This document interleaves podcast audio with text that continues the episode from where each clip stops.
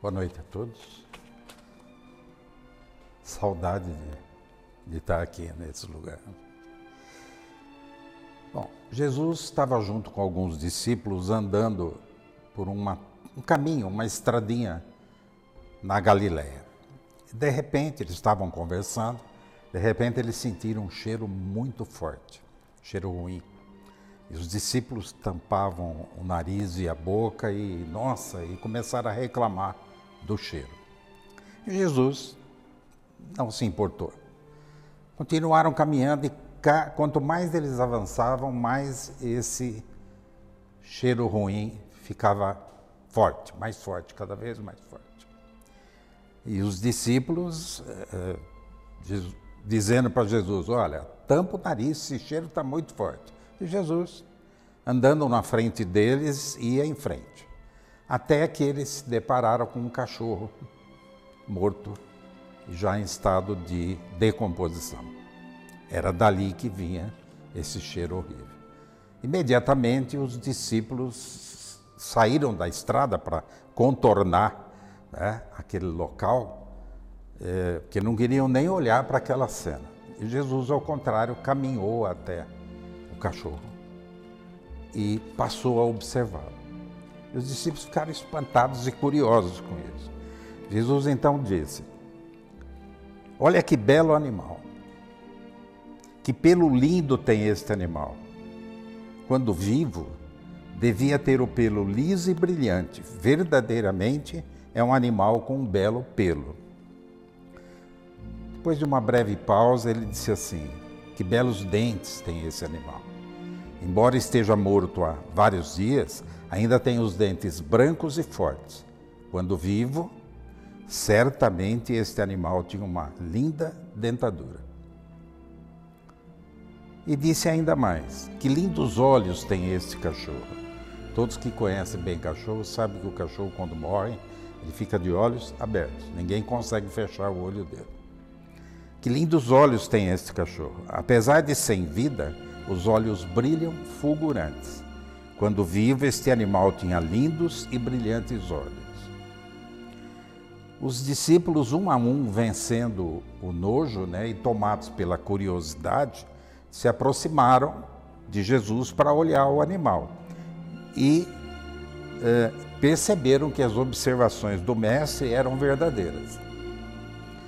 Jesus, tão logo todos os discípulos se reuniram em volta dele, ele disse o seguinte: Em verdade, em verdade vos digo, ainda que o ser aparente nada ter de bom, ainda que pareça totalmente corrompido, sempre há alguma beleza que podemos encontrar se tivermos a humildade de procurar.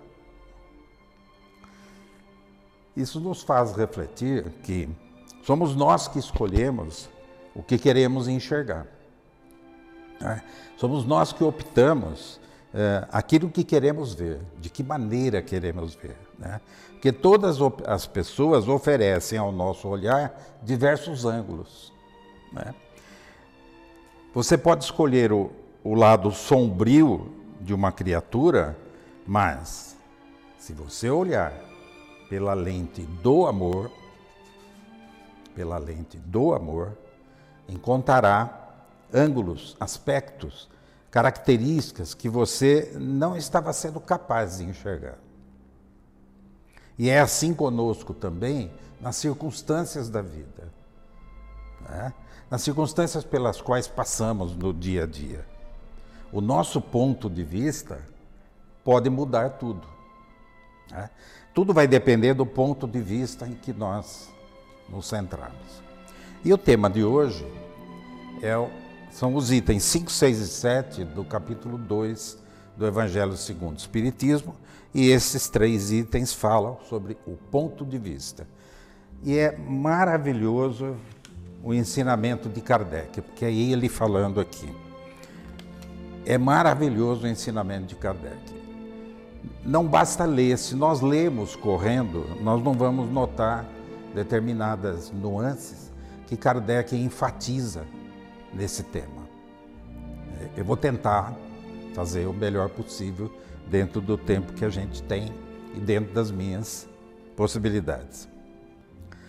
É, ele começa dizendo assim: olha, numa linha e meia, ele já dá um, ensinamentos vários, né? Ele diz assim: a ideia clara e precisa. Olha só, clara e precisa, que se faz da vida futura, dá uma fé inabalável no porvir. Uma fé inabalável. Né? Não é, não se trata de uma crença fraca, fugidia, né? Não é um sentimento fraco, não é algo que é, é, toma conta de nós e logo depois vai embora. Né? Às vezes, até em poucos minutos, ele vai embora. É uma fé inabalável na vida futura. E para isso é necessário que tenhamos, então, e ele diz lá no início, uma ideia clara e precisa da vida futura. Não bastam histórias simbólicas, não basta só ouvir dizer né? Só aquelas notícias que tem romances, por exemplo, né? Não basta uma visão vaga, superficial. É necessário uma ideia detalhada da vida futura. E essa ideia detalhada da vida futura, só o Espiritismo nos traz. E nos traz por completo. Né? O Espiritismo explica a vida futura sem fantasias e sem devaneios. Ele explica o processo da desencarnação,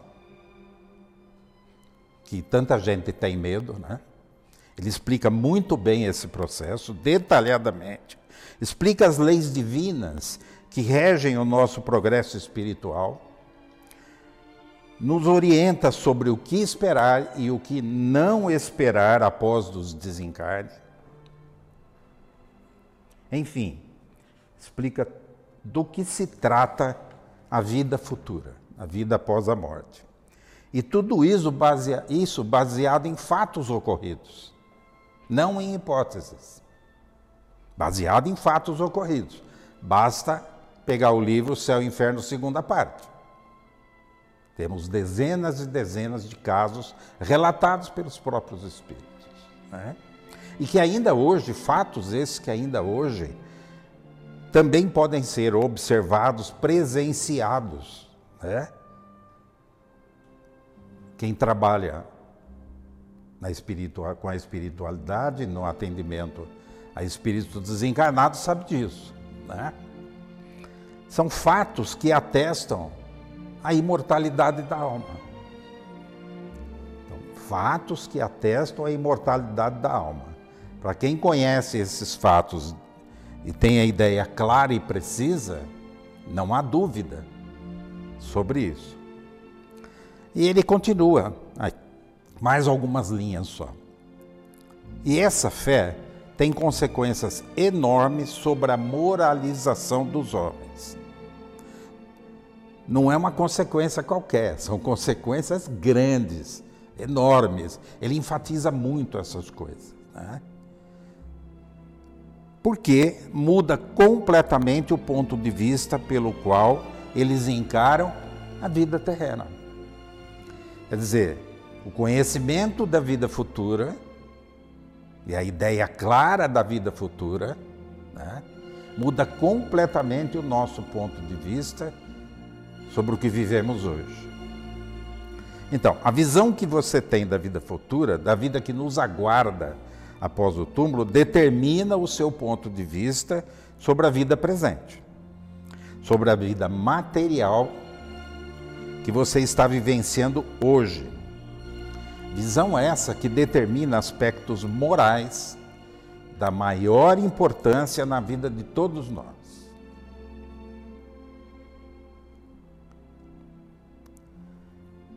Para nós que ainda estamos no mundo de expiação e provas, essa é a principal mensagem do Espiritismo.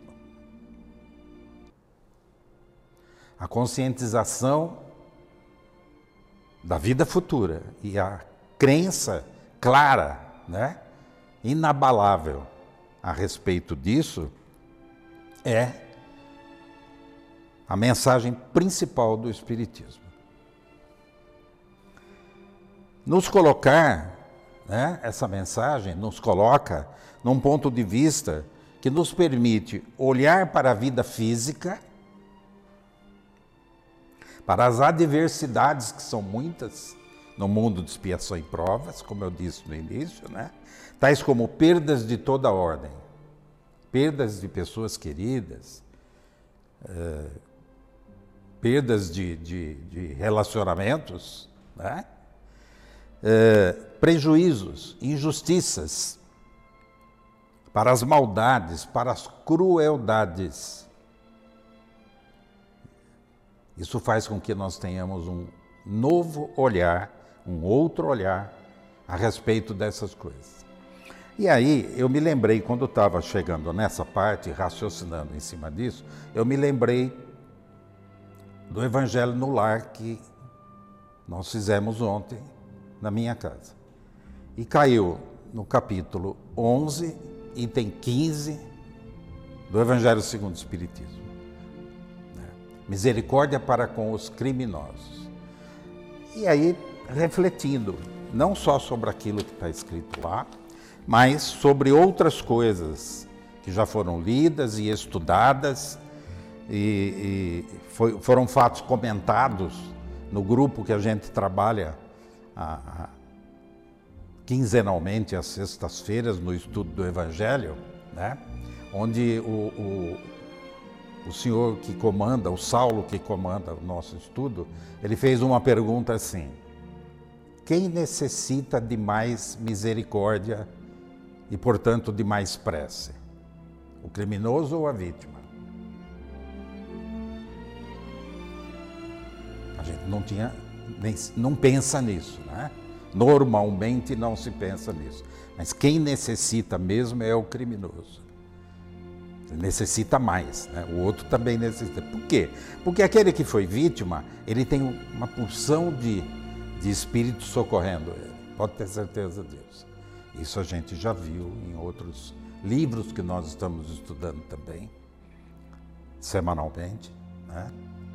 E o criminoso não, ele só recebe flechada. Né? Então, ele é o maior necessitado, porque ele vai entrar na lei de causa e efeito. E não é fácil. Então, um novo olhar, um novo ponto de vista também sobre essas adversidades da vida presente, da vida terrena. Né? É, no entanto, milhões de criaturas que se movimentam hoje no planeta, é, e talvez estejamos no auge da transição planetária, né? escolhem outro ponto de vista. É lamentável. Né? E Kardec diz assim: pela simples dúvida sobre a vida futura, o homem concentra todos os seus pensamentos na vida terrena. Incerto do porvir, do amanhã, né? dedica-se inteiramente ao presente. Não entrevendo bens mais preciosos que os da terra, ele se porta como a criança que nada vê além dos seus brinquedos. E tudo faz para os obter. A perda do menor dos seus bens causa-lhe pungente mágoa. Não é uma mágoa qualquer, né? Ele é superlativo em tudo nesse capítulo. Né? É uma pungente mágoa, é uma mágoa muito grande e muito dolorida. Né? Um desengano, uma esperança perdida, uma ambição insatisfeita, uma injustiça de que for vítima, o orgulho ou a vaidade feridas, são tantos outros tormentos que fazem da vida uma angústia perpétua. Olha ele de novo, não é qualquer angústia, é uma angústia perpétua, pois que se entrega voluntariamente a uma verdadeira tortura de todos os instantes. Quando não se, se tem a, a ideia clara e precisa, né? total conhecimento, como ele diz no início, da vida futura, é isso que acontece. E é por esse motivo também que existem tantos casos de depressão no mundo. Nunca houve tantos casos de depressão e de suicídios. Que hoje tem suicídios, inclusive de crianças. É?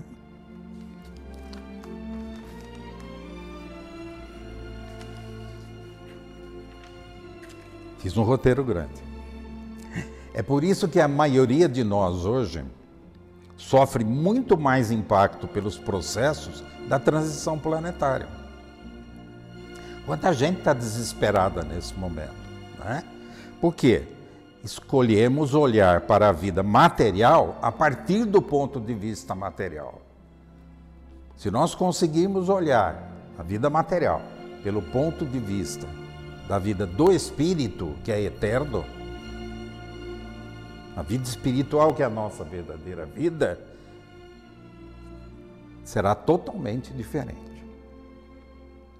Todos nós, nesse momento de crise que o planeta atravessa, experimentamos angústias, um aperto no coração, né? É, e, no entanto, a vida nesses momentos nos apresenta inúmeras oportunidades de crescimento. Por que, que ele nos apresenta isso? E ele nos diz, ainda no primeiro parágrafo, para aquele que se coloca pelo pensamento na vida espiritual, que é infinita,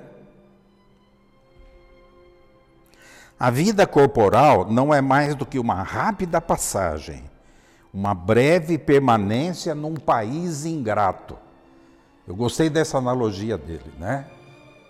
O mundo de expiação e provas é como se estivéssemos num país ingrato. As vicissitudes e as tribulações da vida são apenas incidentes que ele enfrenta com paciência, porque sabe que são de curta duração e devem ser seguidos de uma situação mais feliz. A morte nada tem mais de pavoroso não é mais a porta do nada, mas sim a da libertação, que abre para o exilado a morada da felicidade e da paz. Sabendo que se encontra numa condição temporária e não definitiva, ele encara as dificuldades da vida com mais indiferença, com mais indiferença do que resulta então uma calma de espírito que lhe abranda as amarguras. É, essa é só uma parte. Não dá para. Mas todas as outras partes, todos os outros parágrafos desse capítulo, desses itens 5, 6 e 7, eles é, reforçam isso que ele está dizendo no início que eu consegui ler pelo menos para vocês. Tá bom? Devido ao nosso horário, vamos fazer agora então as nossas vibrações. E quando eu faço vibrações, ainda mais agora nesses tempos, eu gosto de, de fazer a prece de Caritas, porque no meu entendimento a prece de Caritas engloba todas as vibrações que nós poderemos querer fazer. Então, se vocês permitirem, é o que eu vou fazer agora. Tá? Deus nosso Pai, que sois todo poder e bondade, dai força àqueles que passam pela privação, dai luz àqueles que procuram a verdade. Ponde no coração do homem a compaixão e a caridade. Deus, dai ao viajor a estrela guia, ao aflito a consolação, ao doente o repouso. Pai, dai ao culpado o arrependimento, ao espírito a verdade, à criança o guia, ao órfão o Pai.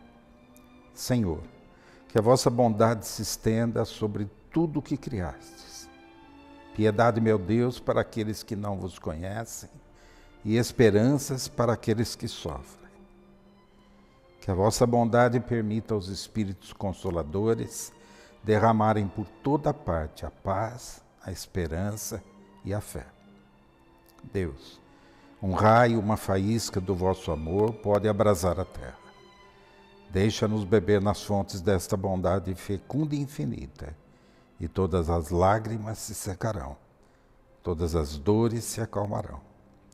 Um só coração, um só pensamento subirá até vós, como um grito de reconhecimento e de amor.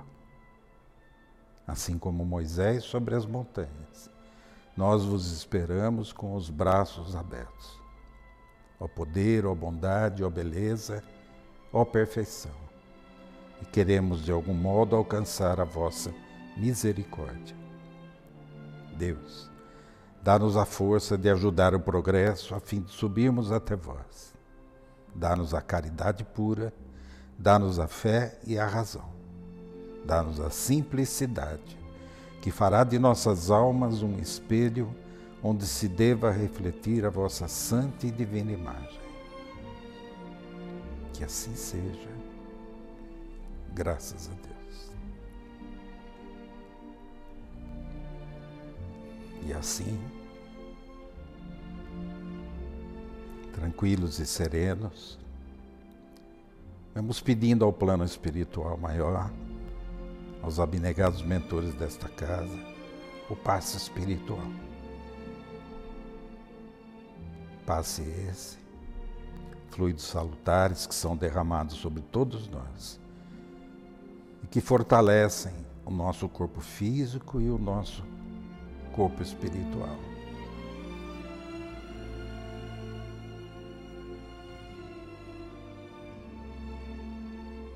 Que essas bênçãos, essas dádivas recebidas aqui, agora possamos distribuí-la com todos que residem em nosso lar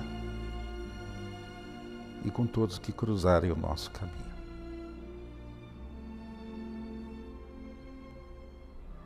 E assim vamos pedindo licença para encerrar os trabalhos da noite de hoje. Graças a Deus.